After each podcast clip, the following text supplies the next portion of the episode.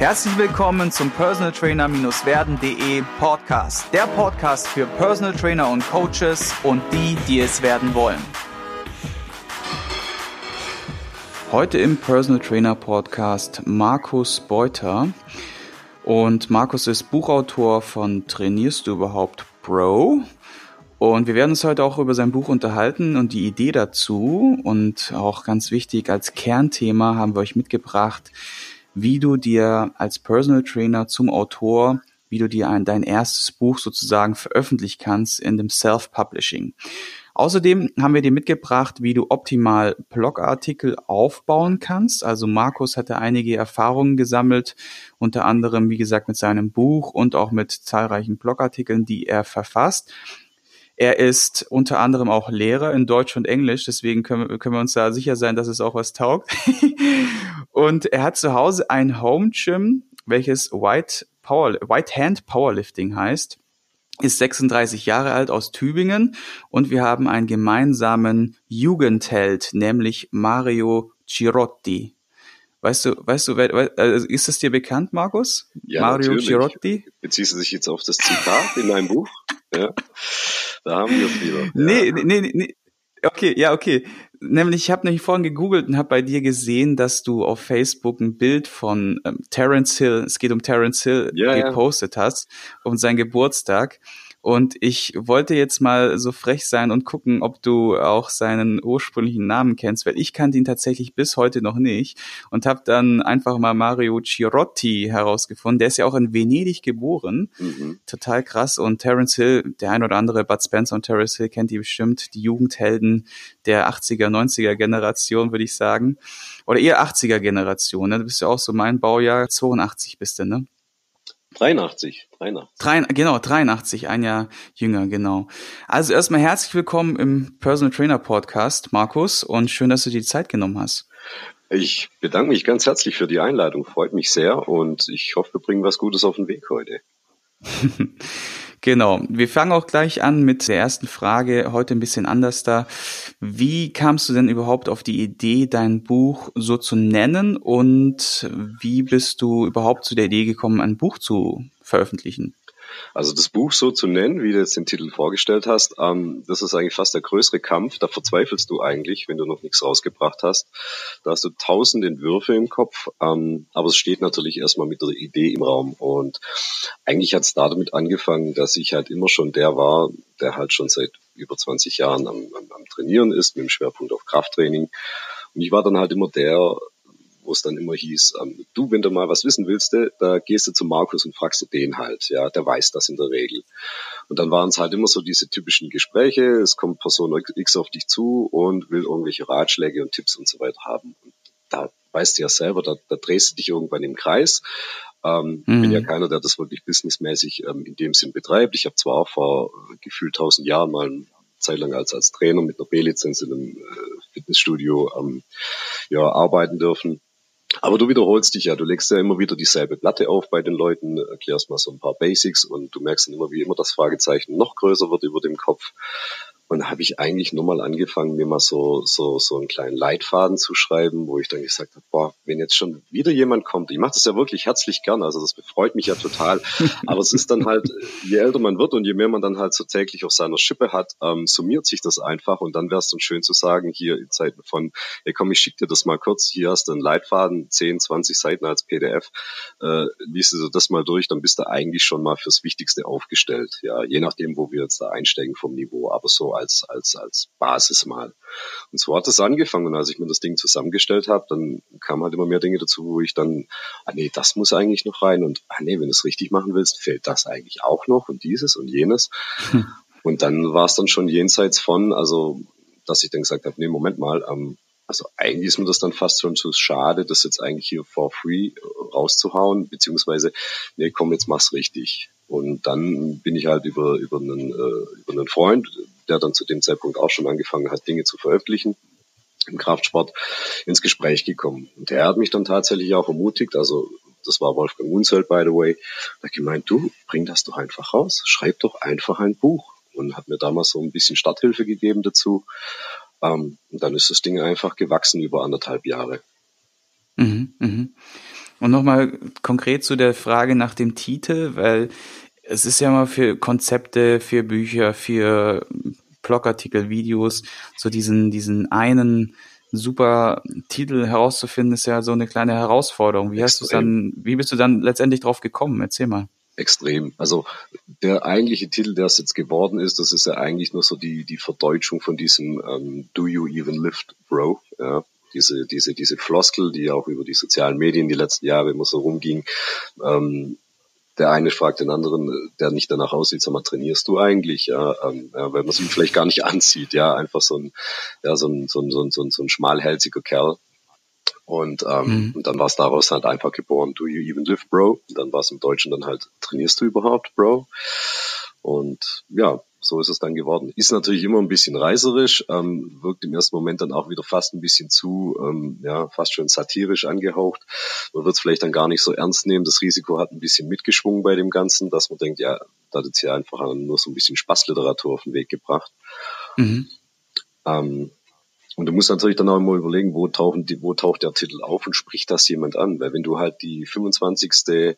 Ausgabe von ähm, Krafttraining leicht gemacht oder diese sich ständig wiederholenden Titel, die sich alle gleich anhören, ja, das, ja. ja, wenn du da bei Amazon die, die Listen durchgehst, die klingen meistens alle recht ähnlich, ähm, sind hochprofessionell gestaltet, natürlich auch vom Layout, aber du willst ja dann auch irgendwas haben, was so ein bisschen, äh, Moment mal, was ist das jetzt hier? Ah, okay. Ja, und teilweise auch inhaltlich total die Knaller, ne? Nur der Titel passt halt nicht. Und ich finde, dein Titel ist halt schon animierend, äh, provozierend und ich finde, du hast halt auch so ein bisschen den Zeitgeist getroffen, ne? Weil die neue Generation, die ist ja auch so ein bisschen Hey Pro und so weiter unterwegs, ne? Und wenn man die ganzen YouTuber jetzt guckt und alles oder halt ein Teil davon oder überhaupt ja. die Jugend, da ist ja schon so ein bisschen auch Jugendsprache im Titel. Und das ist schon echt finde ich, sehr passend gewählt, ja, und äh, auf jeden Fall gelungen, ja. Ja, aus der Zeit heraus gesehen auf jeden Fall. Äh, je mehr jetzt die Jahre verstreichen, werde ich wahrscheinlich da innerlich immer eine größere Distanz dazu aufbauen, weil sich das dann einfach überlebt hat. Ja, dieser, dieser, dieser Titel, auch generell dieses Bro Science, dieser Wortlaut, ähm, der ist schon wieder eigentlich am Abflachen. Und ähm, aber es war trotzdem einfach gerechtfertigt. Es hat gepasst. Es ist auch wirklich provokant und teilweise auch schnippisch geschrieben, immer mal wieder in den Zwischenkapiteln, wo es dann auch um Persönliches geht, um Biografisches. Und ja, und das greift tatsächlich wirklich auch diesen Zeitgeist auf mit der ganzen Fitness-YouTuber-Szene, teilweise auch die, ja, da habe ich jetzt mhm. nicht groß, das war jetzt kein, kein Werk zum, zum, zum Ranten und da irgendjemand abzuwatschen, gar nicht. Es soll aber einfach helfen, ein mhm. bisschen zu mhm. filtern und zu sortieren.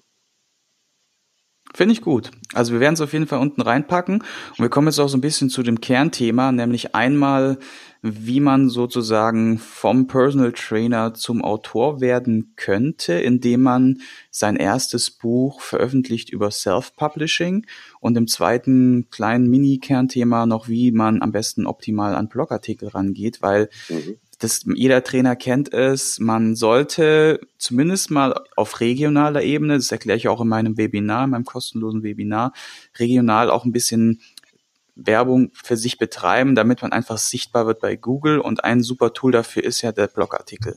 Und man tut sich halt am Anfang sehr schwer, wenn man jetzt nicht der Schreiber ist. Ich war selber auch nicht der Schreiber und ich war jetzt mal auch nicht der das, das Deutsch-Ass. Und dann, es gibt ja so verschiedene Sachen, auf die man schon achten muss. Ich habe jetzt diverse Audiobooks dazu gehört, wie man am besten schreibt. Da waren echt ein paar richtig coole Tipps dabei. Ich werde übrigens diesen Link zu diesem Audiobook auch noch hier unten reinpacken, weil das sind auch noch ein paar Sachen, die wahrscheinlich deine Expertise dann nochmal unterstützen. Für alle, die jetzt einfach darin interessiert sind. Fangen wir doch mal ganz bei Adam und Eva an. Du hast ja so drei, vier Kernpunkte mitgebracht, welche wichtig sind, wenn man jetzt selber vorhat, ein Buch zu veröffentlichen. Und da gebe ich dir einfach mal das Mikro weiter wieder an dich. Also ich kann da jetzt natürlich, was es mich betrifft, nur über den Bereich des Self-Publishing äh, äh, sprechen. Ne? Ähm, weil die Verlagssuche als solches, wenn man sagt, man möchte zu einem normalen Verlag gehen, der einen veröffentlicht, dann ist es nochmal eine andere Baustelle, hat dann auch wieder Vor- und Nachteile. Aber rein mit dem Self-Publishing ist es mittlerweile einfach ja, einfach einfach geworden. Und da wäre Step One wäre einfach tatsächlich such dir, da kann man jetzt halten von was man möchte, aber ich bin da ehrlich, such dir den Marktführer oder zumindest einen der zwei richtig großen auf dem Markt. Das hängt einfach damit zusammen, die werden auch noch bis in ein paar Jahren bestehen. Also das heißt, wenn du jetzt da zu so einem kleinen Nischenverlag gehst, ähm, das ist dann vielleicht so für den, für den Support von irgendeinem kleineren Unternehmen vielleicht ganz nett. Aber du weißt nicht, wo die enden werden in zwei, drei Jahren. Und ich möchte jetzt halt nichts machen, ähm, wo dann vielleicht in vier, fünf Jahren diese Plattform weg ist vom Fenster und ich kann dann nochmal alles neu in die Wege leiten. Und je größer halt einfach so ein Self-Publishing-Verlag ist, umso eine bessere Streuung hat er halt und läuft wahrscheinlich auch von der technischen Umsetzung her wesentlich besser. Mhm. Können wir da so die Top 3, Top 5 mal so unten verlinken? Also ja, hast, klar, hast du dann Liste? Bestimmt, also jetzt ne? aus dem Stand ja. natürlich, da, dort wo ich gelandet bin, bei Books on Demand, immer noch sehr zufrieden. Da wird auch das, das Folgewerk wird auch wieder dort erscheinen. Ähm, da stimmt einfach alles. Es ist unkompliziert. Man muss jetzt nicht ein wahnsinniger äh, Technik-Freak sein, um sich dort einzuarbeiten. Und ähm, das funktioniert ganz gut. Mittlerweile auch ganz gut geworden ist Amazon, bietet auch eine Self-Publishing-Möglichkeit. Ähm, und ich gehe jetzt auch mal davon aus, dass Amazon die nächsten Jahre auch noch bestehen wird. Mhm. Ich denke, Amazon ist halt auch stark vielleicht, weil wenn du dann auch bei Amazon verkaufst, dass sie ihre eigenen Self-Published-Produkte vielleicht sogar besser pushen. Was meinst du? Weiß Erfahrungen, ich nicht. Da Ideen? Müsste, da müsste man jetzt mal den Frank-Holger Acker fragen, der das schon seit Jahren ziemlich gut macht. ähm, der, okay. der wüsste das vielleicht. Ähm, wobei ich muss sagen, also die Umsetzung, was, was die ähm, Streuung und was auch so die, die Algorithmusfunktion betrifft, ist da trotzdem auch bei einem Fremdverlag, der dann über Amazon vertreibt, wahnsinnig gut. Also ich, ich, ich habe das ja dann immer so im Auge, wenn du mein Buch aus, aufrufst, ähm, was haben interessierte Kunden auch gekauft und du siehst dann immer so die Vernetzung und die macht schon total Sinn. Ja, und das funktioniert ganz gut. Das Einzige, was mittlerweile ein bisschen paranoid ist, das ist dann tatsächlich so, du kennst es ja auch, wenn du Amazon-Kunde bist, kriegst du ja dann immer mal so alle paar Wochen oder paar Tage vorgeschlagen. Das könnte sie auch interessieren und alle mhm. drei Wochen schlägt mir Amazon mein eigenes Buch zum Kauf vor. Das ist immer ganz, ganz schräge Nummer. Ja, das könnte Sie interessieren, das Buch. Ein Fun Fact. Ja, ja. Ja, ja, ja. Okay, Verlagssuche. Vielleicht mal so die wichtigsten drei Sachen, auf die du jetzt vielleicht noch sagen kannst aus Erfahrung heraus. Was war so dein Learnings, die besten Learnings oder die besten Tipps zur Verlagssuche noch? Also zur Verlagssuche, schau, was die dir für Konditionen anbieten und dann entscheide dann einfach für dich, nimmst du quasi diesen Nulltarifvertrag, so wie ich es gemacht habe. Das heißt, die ganze Arbeit bleibt an dir kleben, aber du hast auch kein äh, Risikoinvestment, dass du erstmal dann für ein dementsprechendes äh, Vertragspaket äh, mit ein paar hundert Euro in Vorleistung gehen musst hast da wiederum natürlich den Vorteil, dass die natürlich sowas wie ein Lektorat für dich mitmachen. Da haben die gezielt Leute, die das dann einfach halt machen als Dienstleister. Und da kommt es dann halt drauf an, was hast du für ein Budget? Was kannst du ausgeben? Was bist du bereit dafür auszugeben? Und ähm, da müssen halt Optionen da sein. Wenn es da jetzt nur eine Option gäbe und dann musst du dich entscheiden, dann fände ich es immer ein bisschen schlecht. Also ich hätte dann da schon, wie jetzt bei Books on Demand, gern schon so zwei, drei, vier Paketangebote, wo ich dann raussuche, ja, kleines Investment, großes Investment, Bring mal so Beispiele. So einfach hier 0 Euro bedeutet das und das oder so, dass du also, so zwei, drei Cases hast. Also weißt du? mein, mein Vertrag sieht, sieht tatsächlich so aus. Ich ähm, habe für diesen Basisvertrag, den ich einmal abgeschlossen habe, ich glaube 25 Euro bezahlt. Ne? Also das ist tatsächlich wirklich so eine Nulltarifgeschichte. Das heißt, bei mir selber bleiben alle Rechte liegen. Also ich bin nach wie vor der Autor, mir gehört dieses Werk, ich habe alle Rechte dran. Ähm, habe dann allerdings auch die ganze Arbeit bei mir, was dann das ganze Layout, Design und so weiter betrifft, ähm, die machen dann quasi mhm. nichts, außer dass es drucken und ähm, dann halt verteilen auf die dementsprechenden Stores, ja. Mhm. Und dann gibt's natürlich Pakete, die kosten so um die 250 Euro. Da ist dann professionelles Coverdesign mit dabei, ähm, da ist ein Lektorat dabei, da wird nochmal Korrektur gelesen von denen und ja, das ist dann schon einfach. Ja. Aber muss man sich überlegen, bei den 250 Euro alleine bleibt's ja nicht. Du hast ja dann trotzdem noch Projektkosten, die anfallen. Ja. Wenn es das alleine wäre, hätte ich es vielleicht damals auch, damals auch gesagt, komm, machst du das mal. Ja. Mhm. Ähm, habe mich dann aber wirklich für diesen günstigen Bereich entschieden und dann einfach gemerkt, boah, es ist auch wahnsinnig viel Arbeit, die dann an dir selber kleben bleibt. Würdest du es heute anders machen? Das Rad kannst du nicht mehr zurückdrehen. Jetzt, wo ich weiß. Also beim dass, nächsten ähm, Projekt vielleicht? Okay, so, so gefragt würde ich sagen, ja, da würde ich wahrscheinlich sogar in, in, in das nächsthöhere Level gehen, zu sagen, ja, ich weiß, was mein erstes Buch abgesetzt hat, ich, ich kenne die Zahlen, ich, ich weiß, wie es, wie es vom Erfolg her war. Das kann ich jetzt eingehen, dieses Risiko zu sagen, ja, da kann ich ein bisschen Vorleistung bringen, dass ich da ein bisschen rein investiere, weil ähm, ja, also nochmal so auf diese komplett einer macht alles alleine Geschichte, ähm, das würde ich jetzt gar nicht mehr stemmen können. Ja. Ich meine, das verzögert dann auch immer mhm. automatisch mhm. die, die ähm, das Release-Datum. Du denkst, in einem halben Jahr klatsche ich das zusammen, dann wird halt ein Jahr draus, dann schlägt noch das Leben zu und dann waren es dann halt über anderthalb Jahre einfach. Ja, das ist eine Zeit, die muss okay. ja dann auch durch. Also das war so der Zeitraum. Ne? Ja, ja, ja, absolut. Ja, okay. Mhm. Was würdest du sagen, so Minimalzeit, wenn man wirklich alles äh, Vollgas durchzieht im, im, im Eigenmodus? Und was denkst du, also eineinhalb Jahre gut, ist jetzt, denke ich mal, gut, eine gute Zahl. Was denkst du, wenn man jetzt wirklich an alles passt und man richtig Gas gibt? Was ist so das Minimalaufwand, was einer rechnen sollte? Also ich denke, ein halbes Jahr musst du einplanen. Mhm. Also es kommt immer darauf an, wie ganzheitlich ist dein Werk. Bist du in einer, in einer Nische im Kraftsport unterwegs, dass du jetzt gezielt über eine Sache nur schreibst, in Anführungsstrichen nur schreibst. Oder mhm. ziehst du das ziemlich breit auf, dann dauert es auch automatisch länger. Dann hast du einfach automatisch mehr Literatur, automatisch mehr Quellenangaben, musst dich immer wieder neu reindenken in neue Kapitel. Und du hast dann halt nicht so diese eine diese eine Schlagader, an der du dich langhangelst. Und dann kannst du natürlich halt, also da ist dann einfach dieser kreative Prozess, der, der ähm, ist dann einfach höher als dieser reine Schreib- und Arbeitsprozess. Und der zieht sich dann halt mhm. einfach. Mhm, verstehe. Als zweiten Punkt hast du ja mitgebracht Softwares and Guides. Ne? Vielleicht sagst du da nochmal was dazu. Ja, das ist dann halt wieder der technische Teil, weil ich gehe davon aus, die meisten, die irgendwas schreiben und veröffentlichen, also wenn es jetzt um, um eine gedruckte Geschichte geht, müssen halt auch mit einer Textverarbeitungssoftware arbeiten, wie jetzt auch ich ganz standardmäßig mit einer, mit einer Word-Version. Und die stößt dann halt an, an ihre Grenzen. Also wenn du, wenn du 250 Seiten schreibst, ähm, wird es wahrscheinlich noch ein bisschen einfacher sein. Bei mir waren es dann zum Schluss 400 Seiten und also weiß nicht, vielleicht jeder, der vielleicht eine, eine bisschen breitere Masterarbeit oder so geschrieben hat oder so, das auf Word, der weiß, was ich meine, da, da verzweifelst du irgendwann dran. Bis noch die Tabelle drin ist und noch die Grafik und noch das Bild und so weiter. Und nein, jetzt hat sich wieder alles verschoben, das gibt's doch nicht. Und da gibt's aber wirklich mittlerweile auch so kleine Guides, die kann man sich auch bei Amazon ordern oder so, wo tatsächlich drin steht, wie macht man mit Word Self-Publishing.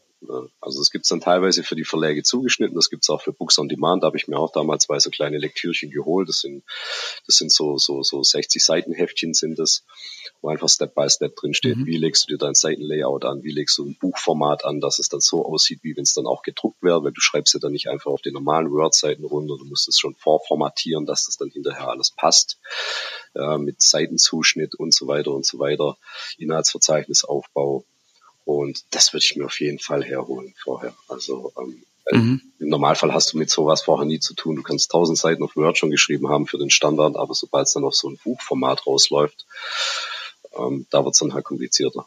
Okay, und gab es dann auch eine Software, die du dir da äh, organisiert hast, eine andere außer Word, oder hast du jetzt nee, einfach nur anhand von den Guides deine Software ich, optimiert? Ich, ich habe dann, ich habe dann mit Word angefangen, ähm, habe ich dann auch an, an, an, die, an die Vorgaben aus den Guides gehalten. Das hat auch wirklich toll funktioniert, muss ich sagen. Aber ähm, da gibt's auch keine große Alternative dazu. Also ich weiß jetzt nicht, wie es bei den, bei den Mac-Usern ist, ob es da vielleicht eine, eine, eine vernünftigere äh, Textverarbeitungssoftware gibt, aber jetzt gerade für Microsoft hast du halt Word und gut ist und alles andere hat nicht den Standard. Ähm, ich habe dann auch schon mit Leuten aus dem IT-Bereich gesprochen, äh, die da ganz gut aufgestellt sind und die haben gesagt, du, ja klar, könntest vielleicht was kaufen, dann bist du aber so bei 500, 600 Euro dabei. Das sind dann wirklich so, so, so Profi-Tools. Und ab da habe ich dann schon nicht mehr zugehört. Ja, ja, ja, klar. Also die gibt's auf Wobei jeden Fall, die gibt's auf jeden Fall. Wer ja. sagt, ich habe das Budget, ja. ähm, ich könnte das machen, dann auf jeden Fall, das gibt's. Aber musst du dann mhm. halt in deiner Kostenrechnung vornherein halt auch schon einplanen. Korrekt, ja.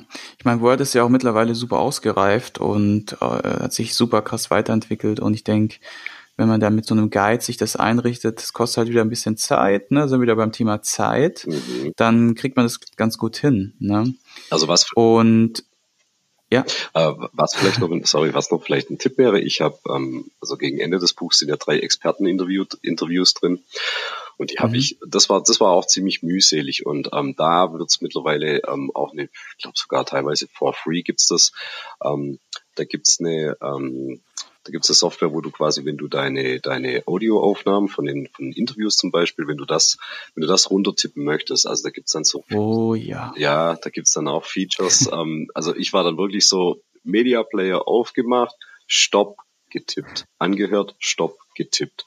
Und da kriegst du, und da kriegst du echt einen Vogel. Also und aber da war ich dann zu der Zeit auch überhaupt nicht mehr offen dafür, irgendwie noch auf irgendwas umzusteigen, was was ähm, schneller funktionieren würde. Aber so eine Transkribiersoftware oder sowas, das gibt's dann schon auch. Also damit, das würde ich im Nachhinein definitiv machen. Mega, auf jeden. Ich habe das einmal gemacht. Äh, das war, das war übel. Das war richtig übel. Deswegen musste ich gerade so lachen, weil das war auch nicht mal was Großes. Und wenn du jetzt, wie gesagt, ja, drei Interviews, drei Experteninterviews Wort für Wort darunter tippelst, ist schon echt heavy. Ja. Ja, ja. Krass. Also die waren, die waren schon ziemlich gut eins zu eins wiedergegeben. Und ähm, weil ich okay. wollte auch einfach so dieses Gefühl so drin lassen, dass es jetzt nicht hier so runterstilisiert wurde auf so eine, auf so eine nüchterne äh, Konversation. Und da bin ich still mhm. durchgedreht. Also das ist dann wirklich echt, das hat ah, Stunden, ist gar kein Ausdruck. Ja. Noch einen wichtigen Tipp zu Software oder Guides oder sollen wir zum nächsten Punkt drüber switchen? Ja, ich glaube, damit würde ich es mal gut sein lassen. Perfekt. Lektorat, Kosten und Finanzrahmen ist so mein nächster Punkt auf der Liste.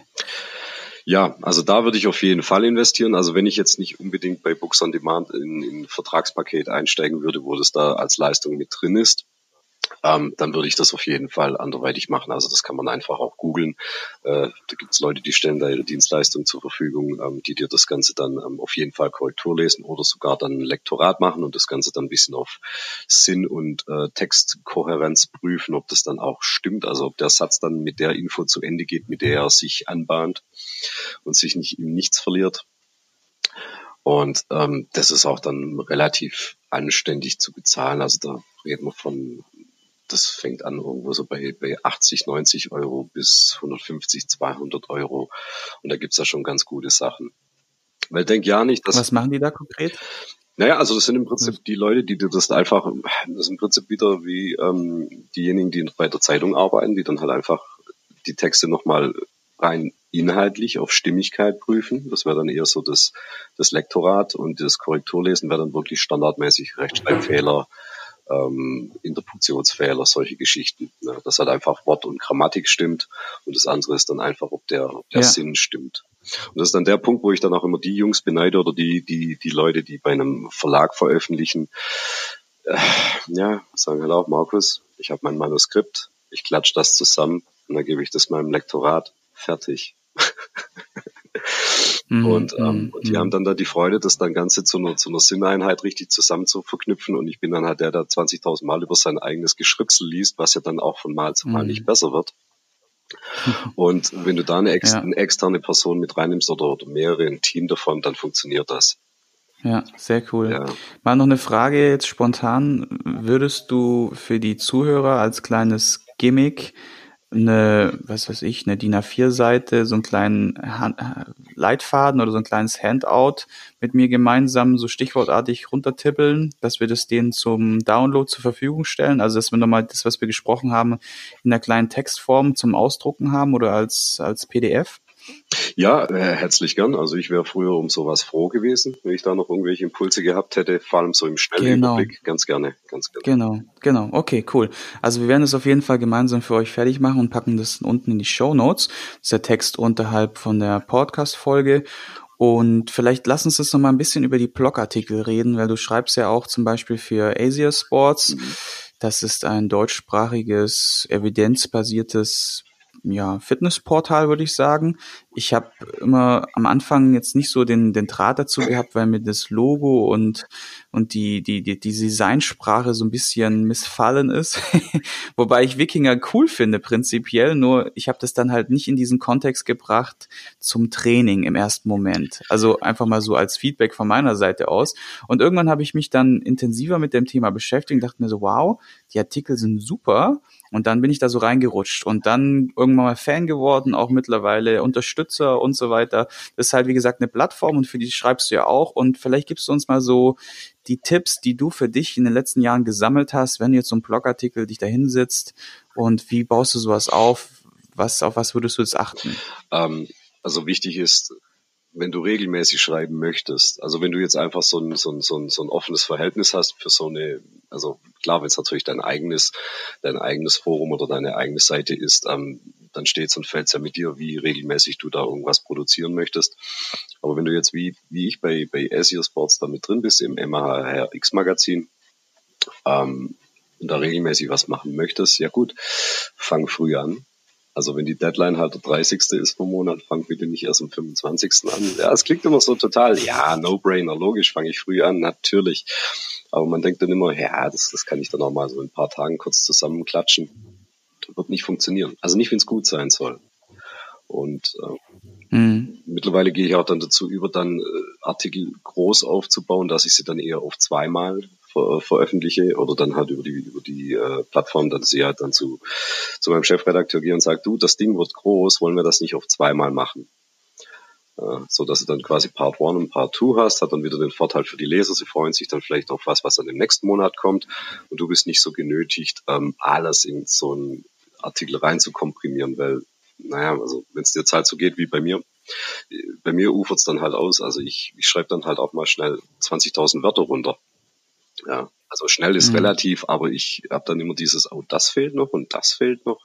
Oh, 22. So wie damals, ne? Ja, genau, genau. Und ja, genau. Also das ist eigentlich, eigentlich ist eine Form der Selbsttherapie, dass ich jetzt angefangen habe, solche Artikel zu schreiben, weil ich mich dann einfach ein bisschen limitieren muss, dass ich sage, oh, vielleicht mal nur 8000 yeah. Wörter oder so.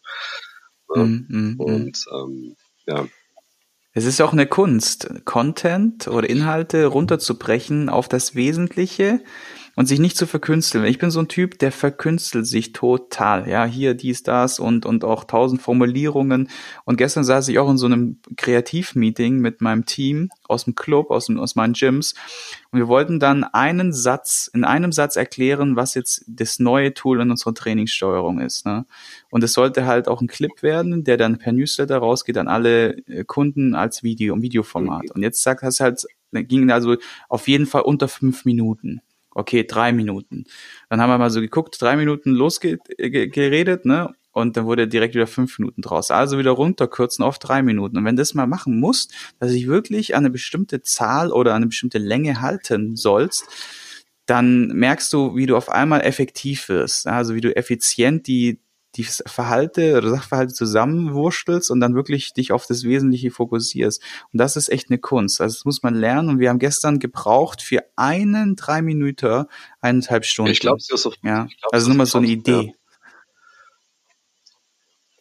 Ja. ja. aber äh, es kommt ja natürlich auch immer drauf an, äh, also von der von der Adressatenorientierung. Ich meine, ob jetzt im Artikel, äh, ob jetzt im Magazin vom letzten Monat ein Artikel von mir mit 8.000 Wörtern oder mit 18.000 Wörtern drin steht, da freut sich ja der Leser in dem Sinn mehr oder weniger drüber, dass er sagt, ja klar, gut, da kriege ich dann auch ordentlich was für. Ich habe Zeit, das zu lesen. Aber wenn du jetzt irgendwas produzierst, was dann irgendwie viral gehen soll, was dann wirklich dann nur auf diese kurze Aufmerksamkeitsspanne gerichtet ist, ja, da kannst du nicht ausufernd erzählen und da ewig lange Videos produzieren oder allzu viel Text oder so. Also so diese, diese, diese, diese Eyecatcher-Headlines oder so, dann auch in irgendwelchen Artikeln, die dann halt immer nur so in der, in der, in der, in der Facebook-Timeline so kurz auf, aufpoppen. Ja, wenn dich das schon nicht catcht, das ist völlig egal, was du danach geschrieben hast und wie gut das ist. Wenn die Überschrift und die kleine Überschrift darunter dann halt, wenn das nicht catcht, ja, dann war's das, dann guckt das keiner an. Ja, ich nehme das doch mal als wertvollen Tipp. Also Überschrift und der Untertitel sozusagen oder der, der die ersten einleitenden Sätze müssen einfach catchen, also müssen einfach den Leser anregen, mehr wissen zu wollen. Was gibt's denn noch so für abschließend so für zwei, drei Tipps, die du uns noch mitgeben kannst, wenn du jetzt uns ums Thema Blogartikel geht? Also nimm, genau, nimm Länge zum Beispiel. Ja, gut, Länge ist so eine Sache. Ähm, ich gehe jetzt von einem, ich gehe jetzt von einem wie es bei mir in meinem Fall jetzt ist, von einem, von einem E-Magazin aus. Ähm, da, da dürften es dann schon so eine Lesezeit, alles was so 10, 12 Minuten Lesezeit hat, ähm, ist völlig okay.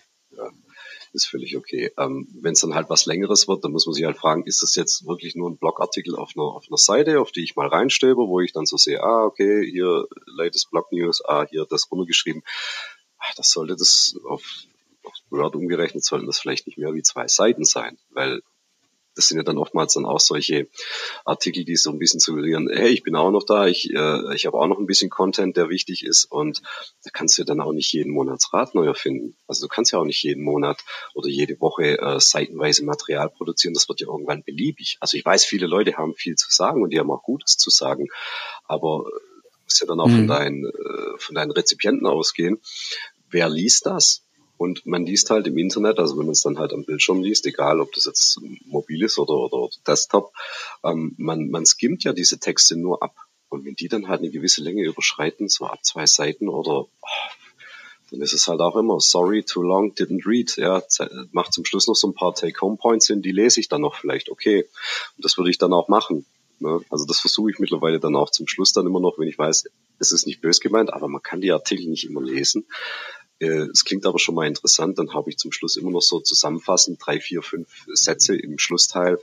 So hier, Take-Home-Message, das, das, das, das, das. Okay. Und wenn du Zeit hast, liest du das Ganze. Mhm, mh.